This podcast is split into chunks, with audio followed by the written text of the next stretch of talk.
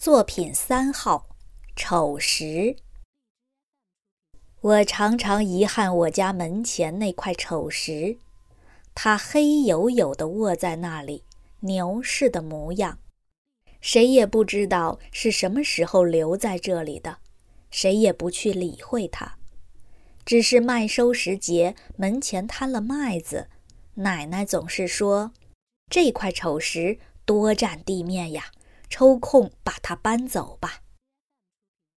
它不像汉白玉那样的细腻，可以刻字雕花；也不像大青石那样的光滑，可以供来浣纱垂布。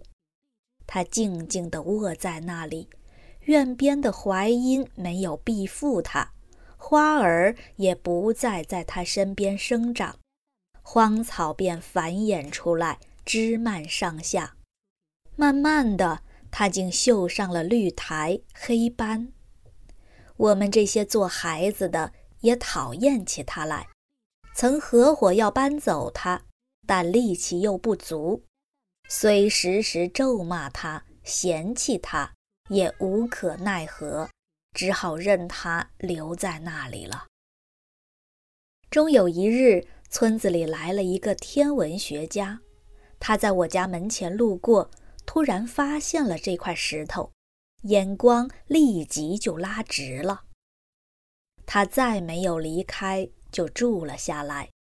以后又来了好些人，都说这是一块陨石，从天上落下来，已经有二三百年了，是一件了不起的东西。不久便来了车，小心翼翼地将它运走了。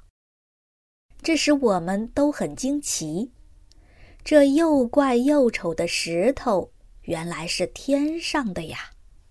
它补过天，在天上发过热，闪过光。我们的先祖或许仰望过它，它给了他们光明、向往、憧憬。而它落下来了，在污土里、荒草里一躺。